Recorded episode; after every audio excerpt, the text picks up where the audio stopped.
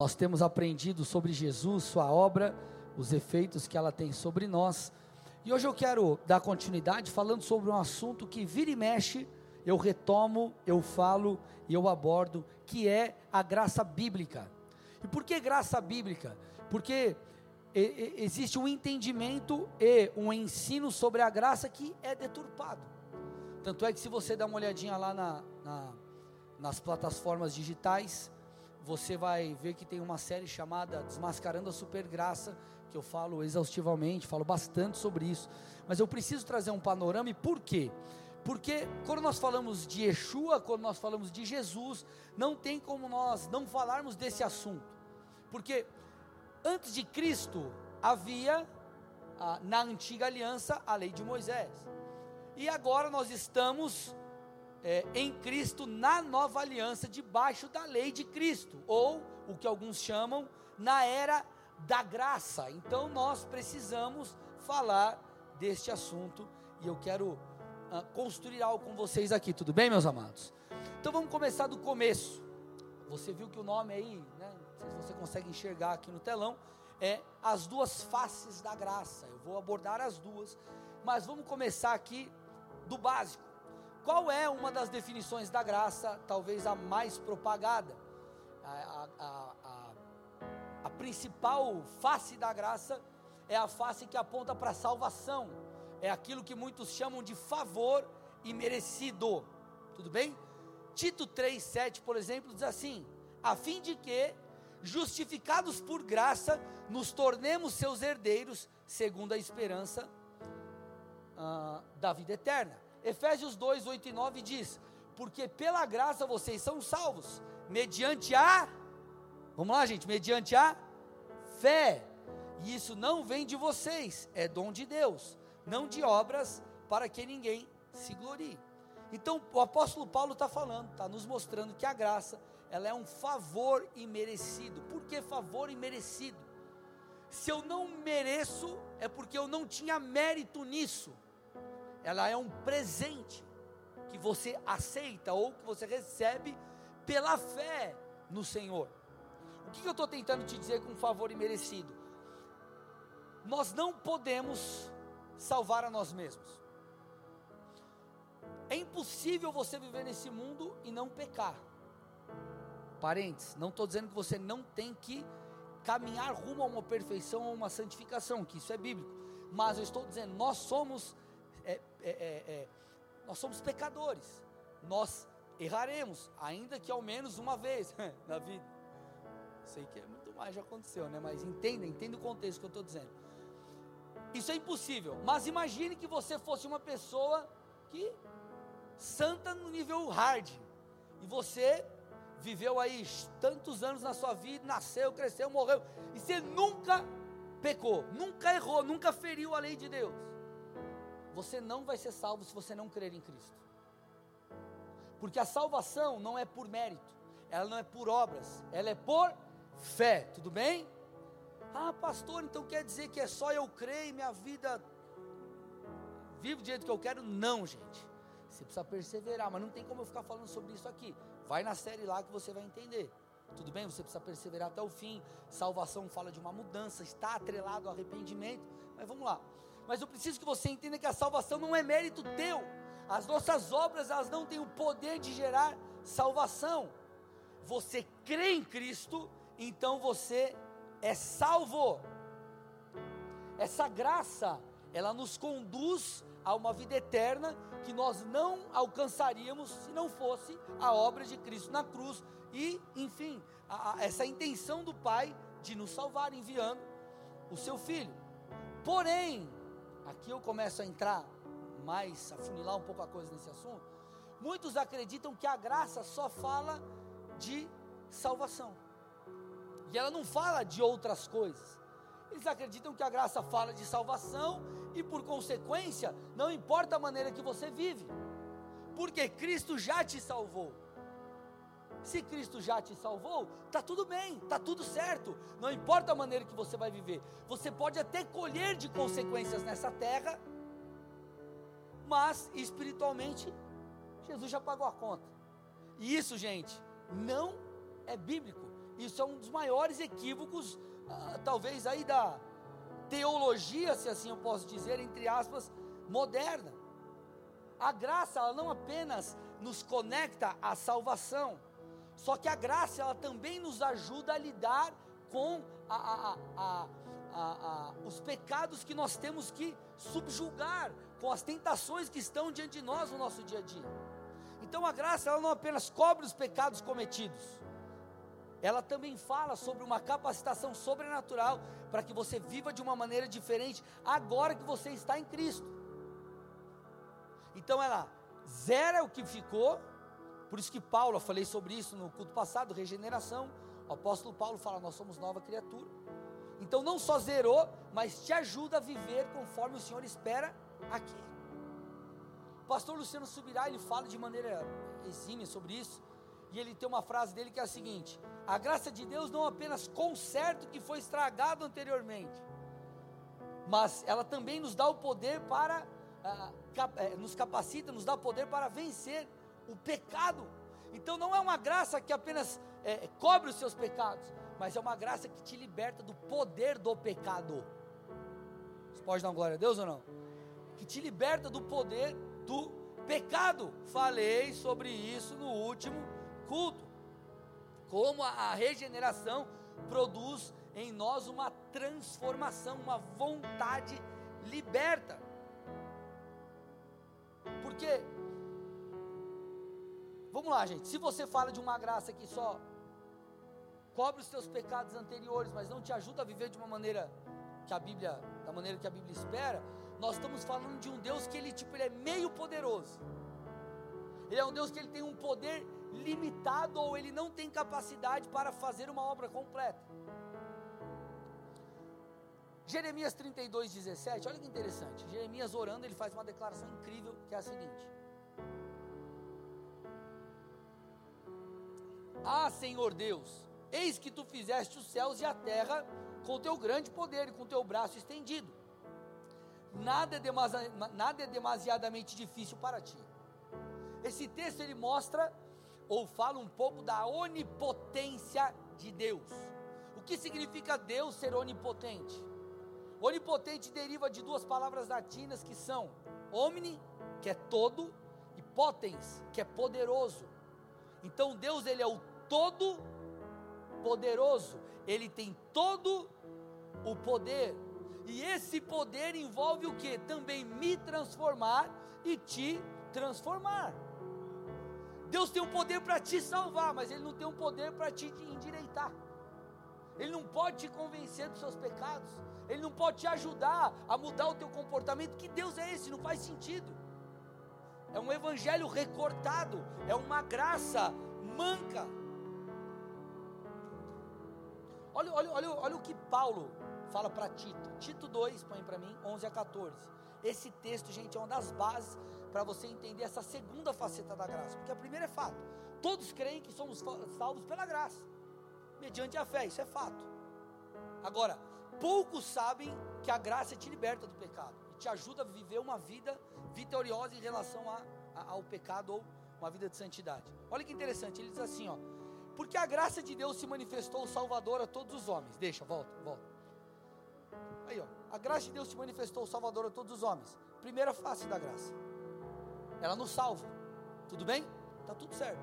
Só que o texto continua e parece que as pessoas não leem. Versículo 12. Ela, ela o quê? Não, mas está é, falando do quê? Quem é ela? É a graça. A graça de Deus se manifestou Salvador a todos os homens. Ela, ela quem? A graça. Nos ensina a renunciar à impiedade e às paixões mundanas e a viver de maneira sensata, justa e piedosa nesta era presente, enquanto aguardamos a bendita esperança, a gloriosa manifestação do nosso grande Deus e Salvador Jesus Cristo. Ele se entregou por nós a fim de nos remir de toda maldade e purificar para si mesmo um povo particularmente seu, dedicado à prática de boas obras. Olha que texto incrível. Ele está dizendo assim: ó, a graça te salvou. Aí ele fala assim: mas essa mesma graça te ensina a renunciar à impiedade, às paixões mundanas e viver de maneira sensata, justa e piedosa. O que é piedosa? É não é piedade de ajudar os outros. É piedade no aspecto de devoção, de entrega, de uma, de uma vida cristã que, de amor verdadeiro a Deus. Aí ele fala: enquanto nós aguardamos a, a volta do nosso Senhor. E aí ele continua, ele diz assim: ó, ele se entregou por nós para nos remir de toda a maldade. Ele não está falando que ele só morreu pelos seus pecados para que você fosse salvo, para nos remir de toda a maldade e purificar para si um povo que é particularmente seu. Um povo, como Pedro diz, de propriedade exclusiva de Deus, voltado para Deus e dedicado à prática de boas obras. Então a graça, aquela famosa frase, a graça não é licença para pecar. A graça é uma capacitação sobrenatural para você viver em santidade. Então, a graça ela não te, ela não, ela não aponta ou ela não te proporciona uma vida de menor compromisso com Deus sem que isso afete a sua espiritualidade, porque é o que parece que as pessoas dizem. Não, por causa da graça você pode levar a vida cristã menos a sério por causa de Jesus, a graça.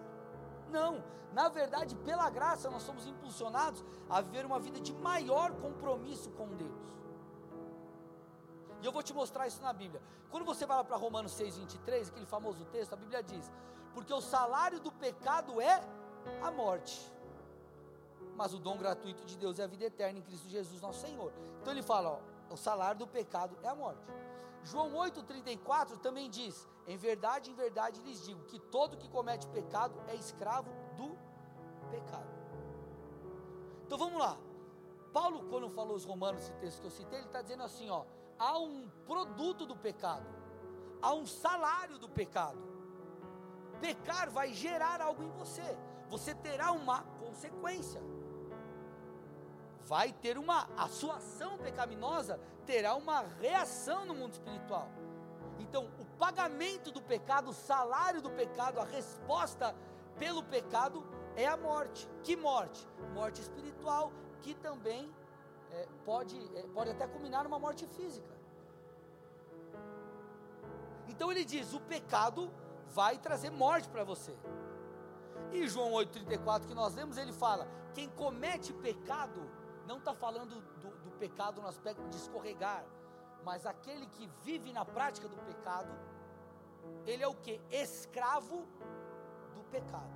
Agora vamos lá. Então, Jesus, ele, por causa da graça, vê se faz sentido. Por causa da graça, você pode ficar pecando, não tem problema. O que, que a gente faz com esses textos? Salário do pecado, escravidão do pecado. Ah, então você vai ser salvo, mas você continua escravo do pecado. Você vai ser salvo, mas você continua colhendo. Você acha que é isso que Deus tem para você, para mim? É uma graça que faz é, é, é, meia, cumpre metade da coisa? Não! Não há qualquer coisa boa em ser escravo do pecado, em colher o fruto do pecado. Então a graça ela precisa nos levar a uma vida diferente. A uma vida diferente. Então, graça não é licença para pecar. Porque se fosse assim, nós teríamos que trocar a natureza de Deus. O Deus do Antigo Testamento não é diferente do Deus do Novo Testamento ou de Jesus. Porque Jesus ele veio para manifestar o Pai em sua plenitude. Jesus ele foi a, a, a maior revelação do Pai para os homens. Foi Jesus. Jesus ele só fazia aquilo que ele viu o Pai fazer. Então Jesus era a plena manifestação do Pai na terra. O que eu estou tentando te dizer? Não, é, não, é, não há qualquer a, a, a diferença entre o Deus do Antigo Testamento e o Deus do Novo Testamento, ou Jesus, o Filho, agora. Só que, quando nós olhamos para coisas que as pessoas creem, parece que teve essa mudança. Não, o Deus do Antigo Testamento era um Deus tipo revoltos. Era um Deus que permitia você colher dos frutos dos seus erros. Agora o Deus do Novo Testamento é um Deus nice. Jesus ele é descolado. Ele é um ó, suave, ó. É um Jesus pós-moderno, relativiza as coisas. Não, tá tudo certo, beleza. É o mundo moderno, gente. E não é isso. Não é isso. A natureza do Deus, de Deus é a mesma. Deus ele é bom, ele é amor, mas ele também é fogo consumidor ele é justo. Paulo, falando aqui Novo Testamento, ele fala da ira de Deus, olha lá, Romanos 1,18. Aqueles textos que a gente não gosta de ler, né? Você passa assim, você, ah, não entendi.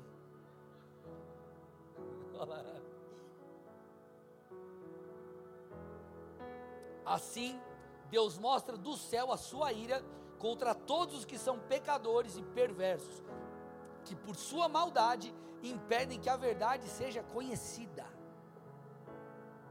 Novo Testamento era da graça. Ah, pastor, mas peraí, você está pegando, você se esqueceu.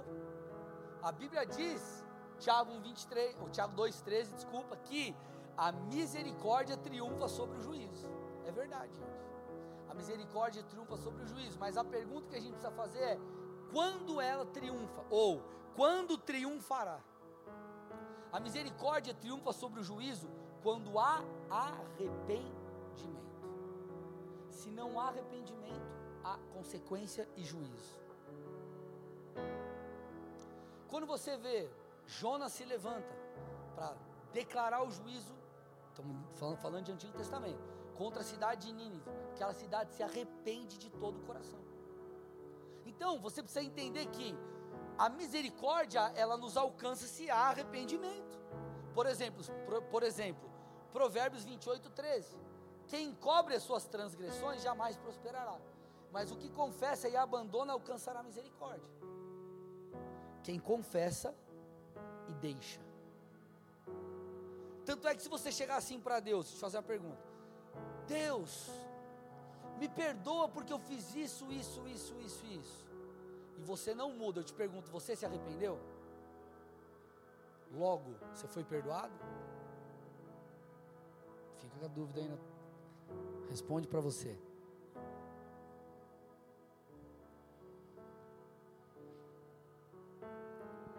Então você precisa, é, naquilo que você tem tido dificuldade de se arrepender de fato, é clamar a Deus e falar: Deus, me muda.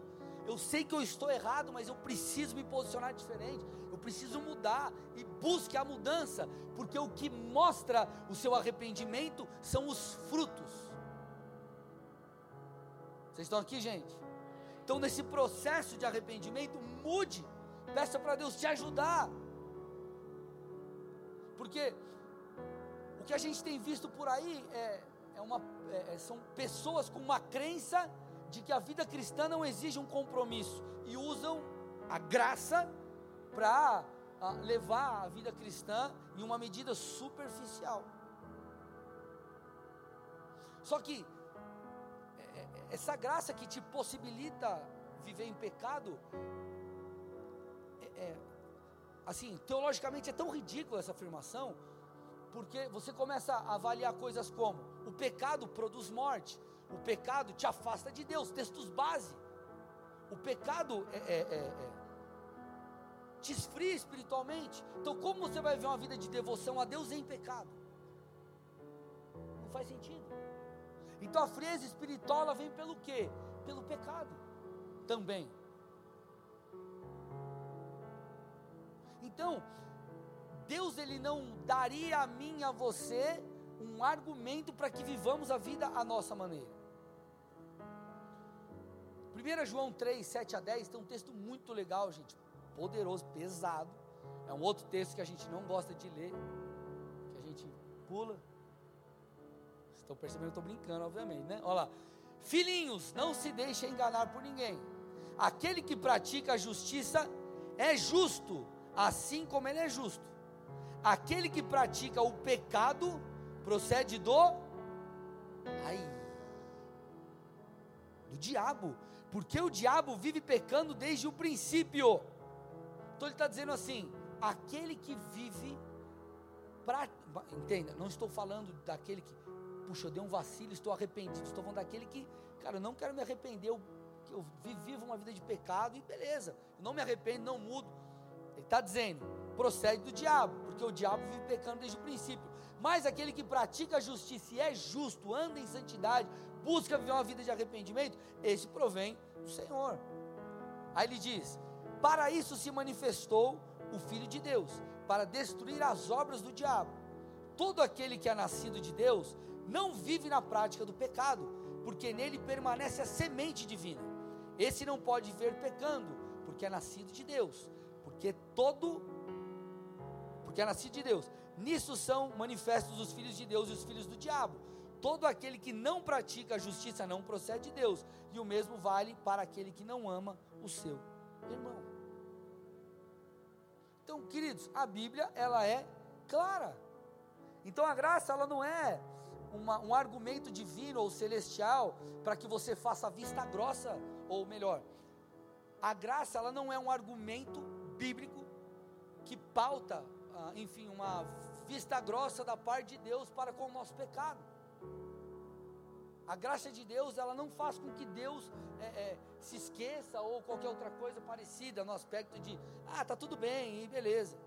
Na verdade, a graça precisa nos levar à santificação.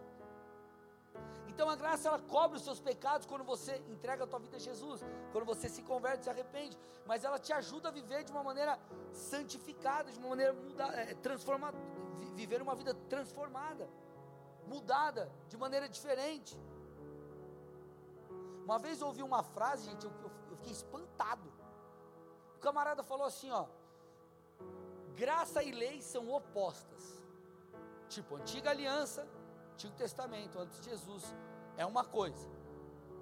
Agora em Jesus, nova aliança, graça é outra. Tipo, tem nada a ver uma coisa com a outra. Um é, um é uma coisa, outra é outra coisa, são opostas. E gente, que, que ridículo isso. Outros falam, não, mas a lei de Moisés era ruim. Paulo fala, a lei é boa. Tem nada a ver. Eu, eu, eu, quero, eu quero pautar aqui, para você, para a gente poder caminhar aqui para o final. Eu quero fazer um, montar um tripézinho com vocês aqui. Eu quero te mostrar que lei e graça não são opostas, mas elas caminham juntas e apontam para a mesma coisa. Três coisas que a gente vai destrinchar. Primeira, na lei ou na antiga aliança havia necessidade de obediência, e na graça também. Na lei havia consequências para a desobediência, na graça também. A única diferença entre as duas, e esse é o terceiro ponto, é que na lei não havia uma condição plena de obediência e agora há.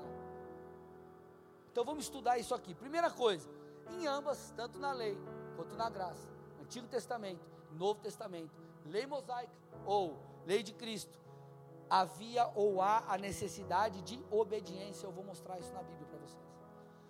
Vamos para Levítico, Levítico 19, 37. Olha o que a Bíblia diz. Guardem todos os meus estatutos e, cumpram, e cumpram todos os meus juízos. Eu sou o Senhor. Então o Senhor está dizendo, Antigo Testamento, me obedeça. Obedeça a minha lei, obedeça as minhas ordens. Obedeça os meus estatutos. Beleza, Novo Testamento, vamos lá, Mateus 28, 19 e 20, um texto conhecidíssimo da grande comissão. Vão e façam discípulos de todas as nações, batizando em nome do Pai, do Filho e do Espírito Santo. Olha agora. Ensinando-os a guardar todas as coisas que eu tenho ordenado. Mandamento, ordem, direção. Tudo que eu tenho ordenado a vocês. Olha o que a Bíblia está dizendo. Então, não houve no Novo Testamento, ou não há no Novo Testamento, um relaxamento das leis de Deus. Na verdade, é o oposto. Nós vemos o Senhor pedindo ou exigindo de nós uma medida maior de compromisso. E por quê? Por causa do terceiro ponto. Nós agora podemos cumprir isso. Porque há o Espírito de Deus em nós, a graça nos capacita e por aí vai. Na antiga aliança, o adultério, ele era o ato apenas consumado. Esse era o, esse, é, o adultério era isso. Agora, olha o que a Bíblia diz na nova aliança. Mateus 5, 27 e 28. Sermão do Monte, o Senhor dizendo: Vocês ouviram o que foi dito, não cometa adultério, ou seja, o ato. Eu, porém, lhes digo: todo que olhar para uma mulher com intenção impura já cometeu adultério com ela em seu coração. Então o Senhor está dizendo: antes era o ato, agora, além do ato, se você olhar, passou a mínimo, cara. Mano, ó, essa Deus fez com as próprias mãos. Oh glória! Pecou, cobiça. Então, é mais fácil. O que, que era mais fácil? Antes. O Senhor está dizendo agora, não é só o ato, se você cobiçar, já era. Na lei mosaica, a Bíblia dizia o seguinte: põe para mim lá, Mateus 5, 43 e 44.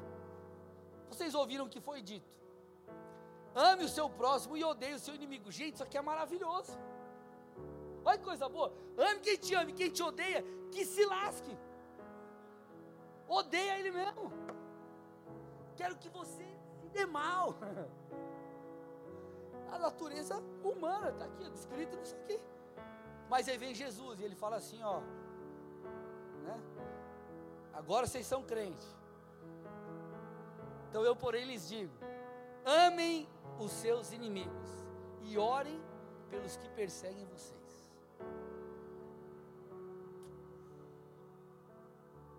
Amar os inimigos, entenda, gente, não é, nossa, vem aqui, você passou a perna, eu tinha uma empresa com você, você passou a perna, me roubou, mas vem aqui na minha casa, vamos jantar. Tudo bem? Amar envolve perdoar. Então, o que, que nós, aqueles que nos perseguem, o que a gente tem que fazer? Senhor, abençoa. Eu libero o perdão.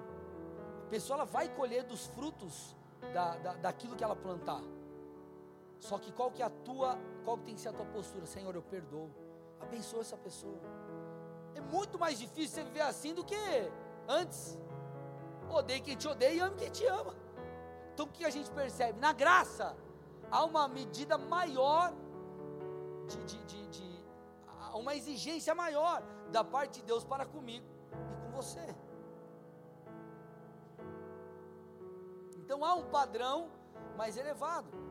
O pior é que tem gente que acredita que na graça nem sequer existem mandamentos.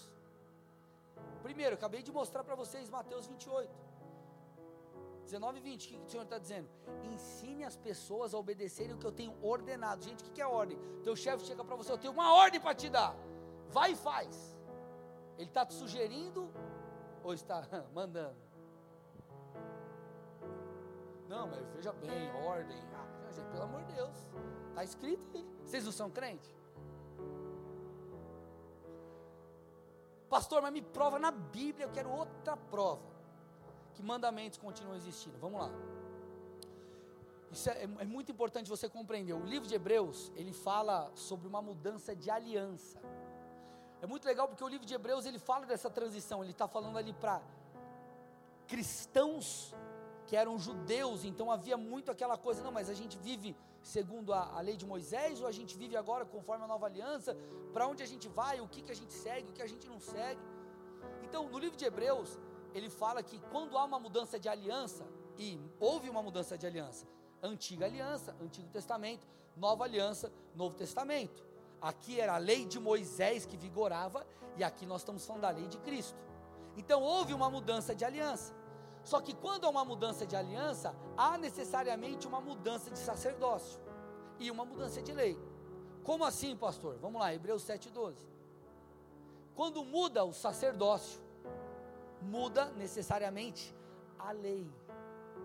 Então, nova aliança, ou antiga aliança, lei mosaica nova aliança. Estamos falando aqui de Cristo, lei de Cristo. O que o texto está dizendo? Existia antes uma lei, e agora existe outra lei. Não é porque a lei de Moisés foi abolida que não há mais lei. Nós estamos debaixo da lei de Cristo. Antes fala, fala, falamos, falávamos de um sacerdócio levítico. Agora nós estamos falando o que? De um sacerdócio de Cristo, segundo a ordem de Melquisedeque. Vocês estão comigo aqui, gente? Então, quando você, quando você é, vai para, por exemplo, João 13,34, o Senhor diz assim: ó, um novo mandamento vos dou. O que ele está dizendo? Uma nova ordem eu estou te dando. Um novo mandamento estou te dando. João 14, 21. Quem tem os meus mandamentos e os guarda, esse é o que me ama. Aquele que tem o que? Os meus mandamentos. Então a necessidade de obediência às ordens de Deus, ela existia e ela continua existindo. Porque não houve abolição de lei. Porque o que, que eles falam? Ah, não tem mais pecado. Por que não tem mais pecado? Porque não tem mais lei. Mas como não tem mais lei? Você lê a Bíblia ou não lê? Segunda coisa, segundo tripézinho aqui, falam que lei e graça são opostas, nós estamos vendo que não. Então existe obediência, a necessidade de obediência no Antigo e existe obediência no Novo Testamento. Segunda, existiu, existia e continua existindo o que? Consequências para a desobediência. Não foi mudada a natureza de Deus. Jesus agora não é nice. Tudo bem, gente? Olha lá, Deuteronômio, é, Deuteronômio 11, 26 e 28. Eis que hoje ponho diante de vocês a bênção e a maldição.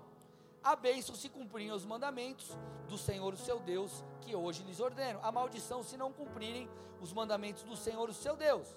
Então ele está falando assim: ó, obedeceu, está na bênção. Zoou, está lascado. Antigo Testamento. Beleza? Pastor, mas não tem isso no novo. Vamos lá. Apocalipse 2, 21 e 22. Dei-lhe tempo para que se arrependesse. Aqui o Senhor está falando da igreja de Tiatira. Porém, ela não quer se arrepender da sua imoralidade.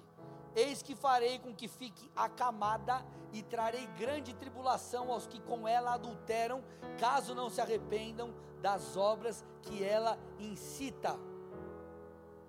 O que falar de Ananias e Safira que mentiram lá em Atos 5, deliberadamente para o Senhor em relação à oferta que eles se propuseram a dar. Os dois morreram porque mentiram. Novo Testamento. O que falar de Gálatas 6,7? Não se deixe enganar, ninguém pode zombar de Deus. A pessoa sempre colherá aquilo que semear. Quem vive apenas para satisfazer a sua natureza humana, colherá dessa natureza ruína e morte. Mas quem vive para agradar o Espírito, colherá do Espírito a vida eterna. Olha o que ele está falando, gente. Quem vive para satisfazer a sua natureza humana, vai colher ruína e morte. Ponto, é isso, está aí. É uma maneira, é, é uma maneira diferente de falar o que está escrito basicamente ali em Deuteronômio 11. Obedece, vai ser abençoado. Não obedece, não vai ser.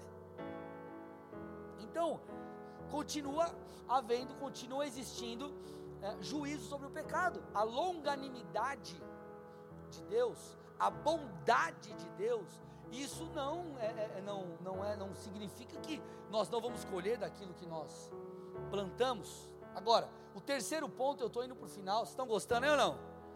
Então, amém. Terceiro ponto sobre lei e graça, aqui é a diferença. Então, necessidade de obediência existia e existe. Consequências existia e existe. Agora, aqui é o ponto diferente. Aqui é o ponto diferente. Na antiga aliança não havia capacidade de obedecer à lei, porém na nova aliança há essa capacidade. Você vai ver ao longo do Antigo Testamento um desafio das pessoas obedecerem a Deus. Por quê? Por causa da própria natureza humana. Tanto é que Paulo, ao referir-se sobre aqueles que não estão em Cristo, aqueles que não se converteram, não vivem com Jesus como filhos da desobediência. Porém, na nova aliança, tudo é diferente. Nós falamos no último domingo, escuta a mensagem, se você não ouviu, vai lá no YouTube, vai no Instagram da igreja, aí você vai ter os links lá na, na bio.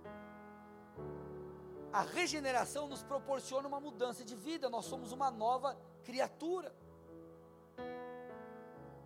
Olha o que diz 2 Pedro 1,4. Por meio delas, olha lá, por meio delas, ele nos concedeu as suas preciosas e muito grandes promessas, para que por elas vocês se tornem coparticipantes da natureza divina, tendo escapado da corrupção das paixões que há no mundo. Então ele está dizendo: nós somos hoje coparticipantes da natureza divina, porque mudou a nossa natureza. O Espírito de Deus habita em nós. Então nós podemos o que? Olha o que o texto está falando ali, ó. Livrando-vos da corrupção das paixões que há no mundo. Olha o que o texto está dizendo. Então, tanto é que nós somos chamados, Pedro nos chama de filhos da obediência. Opa, peraí. Paulo disse: antes de Cristo, antes de Jesus, antes de se converter, eram os filhos da desobediência. Agora em Cristo vocês são filhos da obediência. Por quê? Porque há capacidade é, de, de nos posicionarmos, a capacidade de viver em santidade. Por quê? Por causa daquilo que Deus fez e faz em nós. 1 Pedro 1, 14 a 16. Como filhos obedientes, não vivam conforme as paixões que vocês tinham anteriormente, quando ainda estavam na ignorância. Pelo contrário, assim como é santo aquele que os chamou, sejam santos vocês em tudo que fizerem, porque está escrito: sejam santos, porque eu sou santo. Então ele está dizendo: agora vocês são filhos da obediência. Por isso, não vivam como vocês viviam anteriormente, quando vocês não conheciam Cristo, quando vocês eram ignorantes em relação a essas verdades. Mas agora, porque o Espírito de Deus habita em vocês, há uma nova natureza, então sejam santos como Ele é santo. Então, gente, os mandamentos de Deus são possíveis de serem obedecidos. Por quê? Porque Deus fez ou operou uma mudança em mim e em você. Além da nova natureza, a Bíblia diz, em João 16, 8, sobre o Espírito de Deus que habita em nós. Diz que esse Espírito, olha lá, nos convence do pecado, da justiça e do juízo. O texto está dizendo, ó, quando ele vier, mas ele já veio, gente. Tudo bem? Quando ele vier, ele já veio. O Senhor enviou o Espírito Santo. Então isso já se cumpriu na minha e na sua vida. Quando você crê em Jesus, algo acontece, há uma nova natureza. O Espírito de Deus ali habita em você, ele começa a te convencer. E o que é convencer? Convencer é mudar a maneira de você crer e ver as coisas. Convencer, imagina, você chega lá para alguém, imagina, você está, sei lá, quem aqui já comprou outra coisa, se não estava previsto, mas você comprou porque alguém te convenceu? Ai, pastor, me convence. O que, que aconteceu? Eu não passei na loja, estava escrito promoção, me convenceu. É, convenceu, resolveu. Aí vai lá, você ia comprar um carro, um celular, qualquer outra coisa. Aí você estava trocando ideia com um amigo seu, o amigo seu falou, cara, mas deixa eu te falar, o outro é melhor. Aí você estava tipo convencidaço, eu vou comprar esse. Aí o cara, não, mas esse é melhor por causa disso, daquilo, daquilo outro, não sei o que. Aí você, hum, beleza. Então a vida cristã, por que, que é possível de ser vivida da maneira que Deus espera? Porque o Espírito de Deus, ele não fica mandando, ele te convence. A Bíblia nos dá ordem. E o Senhor ele nos dá comandos, o Espírito de Deus dá comando, mas é um convencimento, é uma transformação, não é uma capacidade sem você poder cumprir.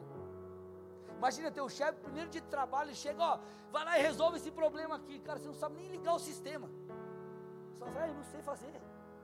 Agora, ele vai lá, te dá todo o treinamento, você passa pelo período de experiência, ele chega para você e falou, faz isso aqui. Você vai falar, deixa comigo, joga na minha. Por quê? Porque você sabe. Então o Senhor, Ele não pede algo que nós não possamos cumprir. Por quê? Porque Ele é aquele que nos convence, que nos capacita e por aí vai. A graça de Deus é o poder. Essa é a segunda faceta da graça, que nos leva a viver uma vida de integridade, uma vida de honra a Deus porque esse é o verdadeiro arrependimento. A graça, gente, ela não substitui o arrependimento. A graça te ajuda a viver uma vida segundo aquilo que você se arrependeu. Deus, eu errei, eu vacilei nisso aqui. Senhor, eu não quero mais pecar. Eu sei que eu estou errado, eu feri a Sua palavra. Eu entendo o Senhor é um Deus santo. Senhor, me perdoa. E a graça de Deus, o sangue de Jesus te lava e a graça vem, puf, te capacita para viver de maneira diferente. Então a graça ela capacita segundo o arrependimento, ela não substitui o arrependimento. Como que Jesus iniciou o seu ministério? Pregando sobre arrependimento. João Batista, seu, seu antecessor, arrependimento. Santificação exige arrependimento. Arrependimento é mudança.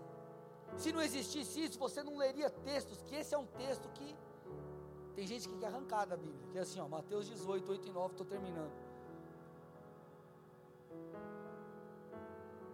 Mateus 18, 8 e 9. Se a sua mão ou o seu pé leva você a tropeçar, corte-o e jogue-o fora. Pois é melhor você entrar na vida manco ou aleijado do que tendo duas mãos ou dois pés ser lançado no fogo eterno.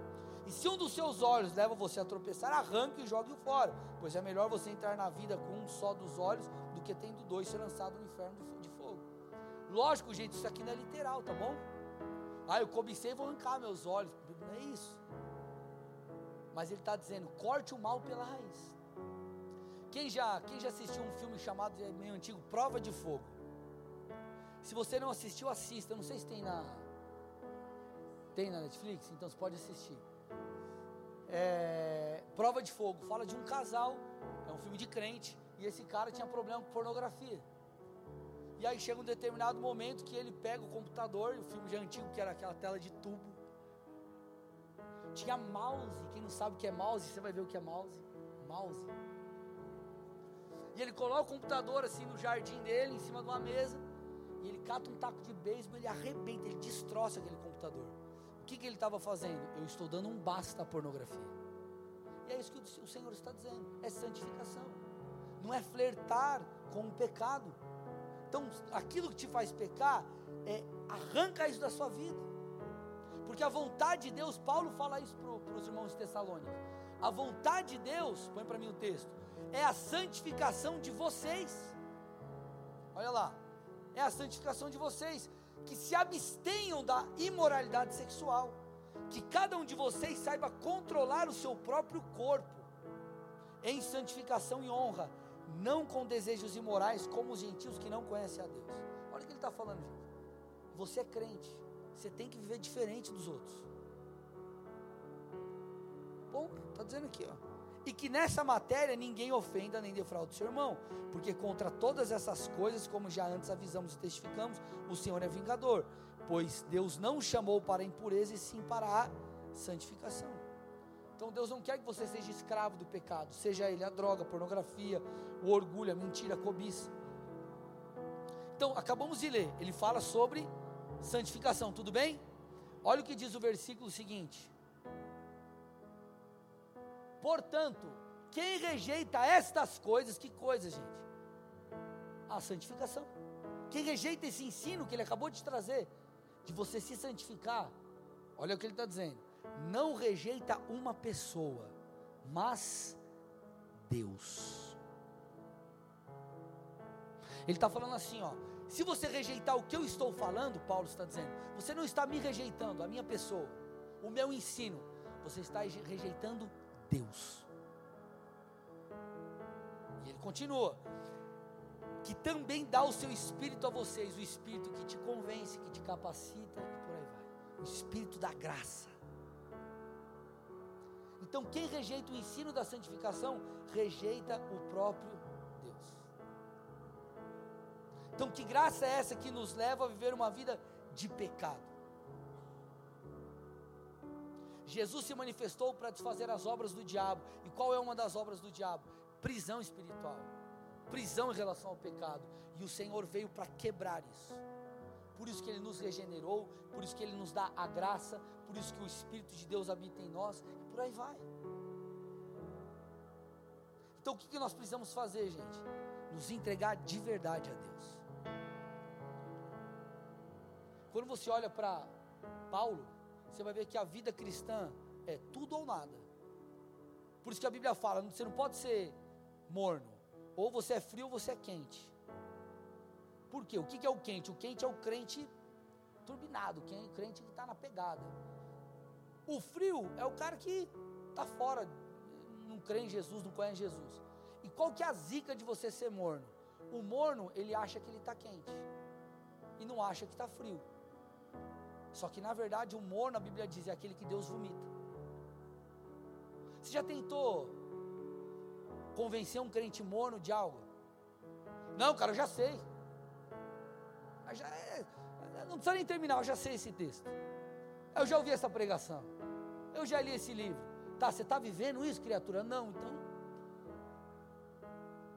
A diferença de atitude do frio e do morno, ela, elas, elas são as mesmas, as mesmas atitudes. Estão em pecado. Só que o, o morno, ele acha que está tudo bem. Ele não sabe que ele é miserável tô, não um xingamento, é a Bíblia, tá, gente? Pobre, cego, nu, tá bom? Não estou xingando, vai para a Bíblia lá, Apocalipse. Agora, o frio, se você mostra, o cara que está frio, você fala do Evangelho e fala, mano, eu preciso de salvação, cara. Eu preciso mudar, eu, eu, meu Deus, é isso, eu vou mudar.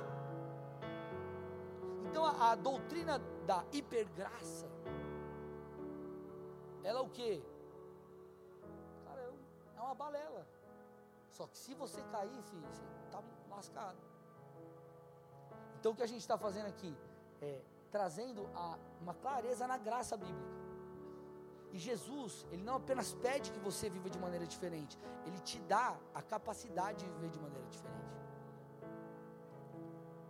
O que, que a gente precisa?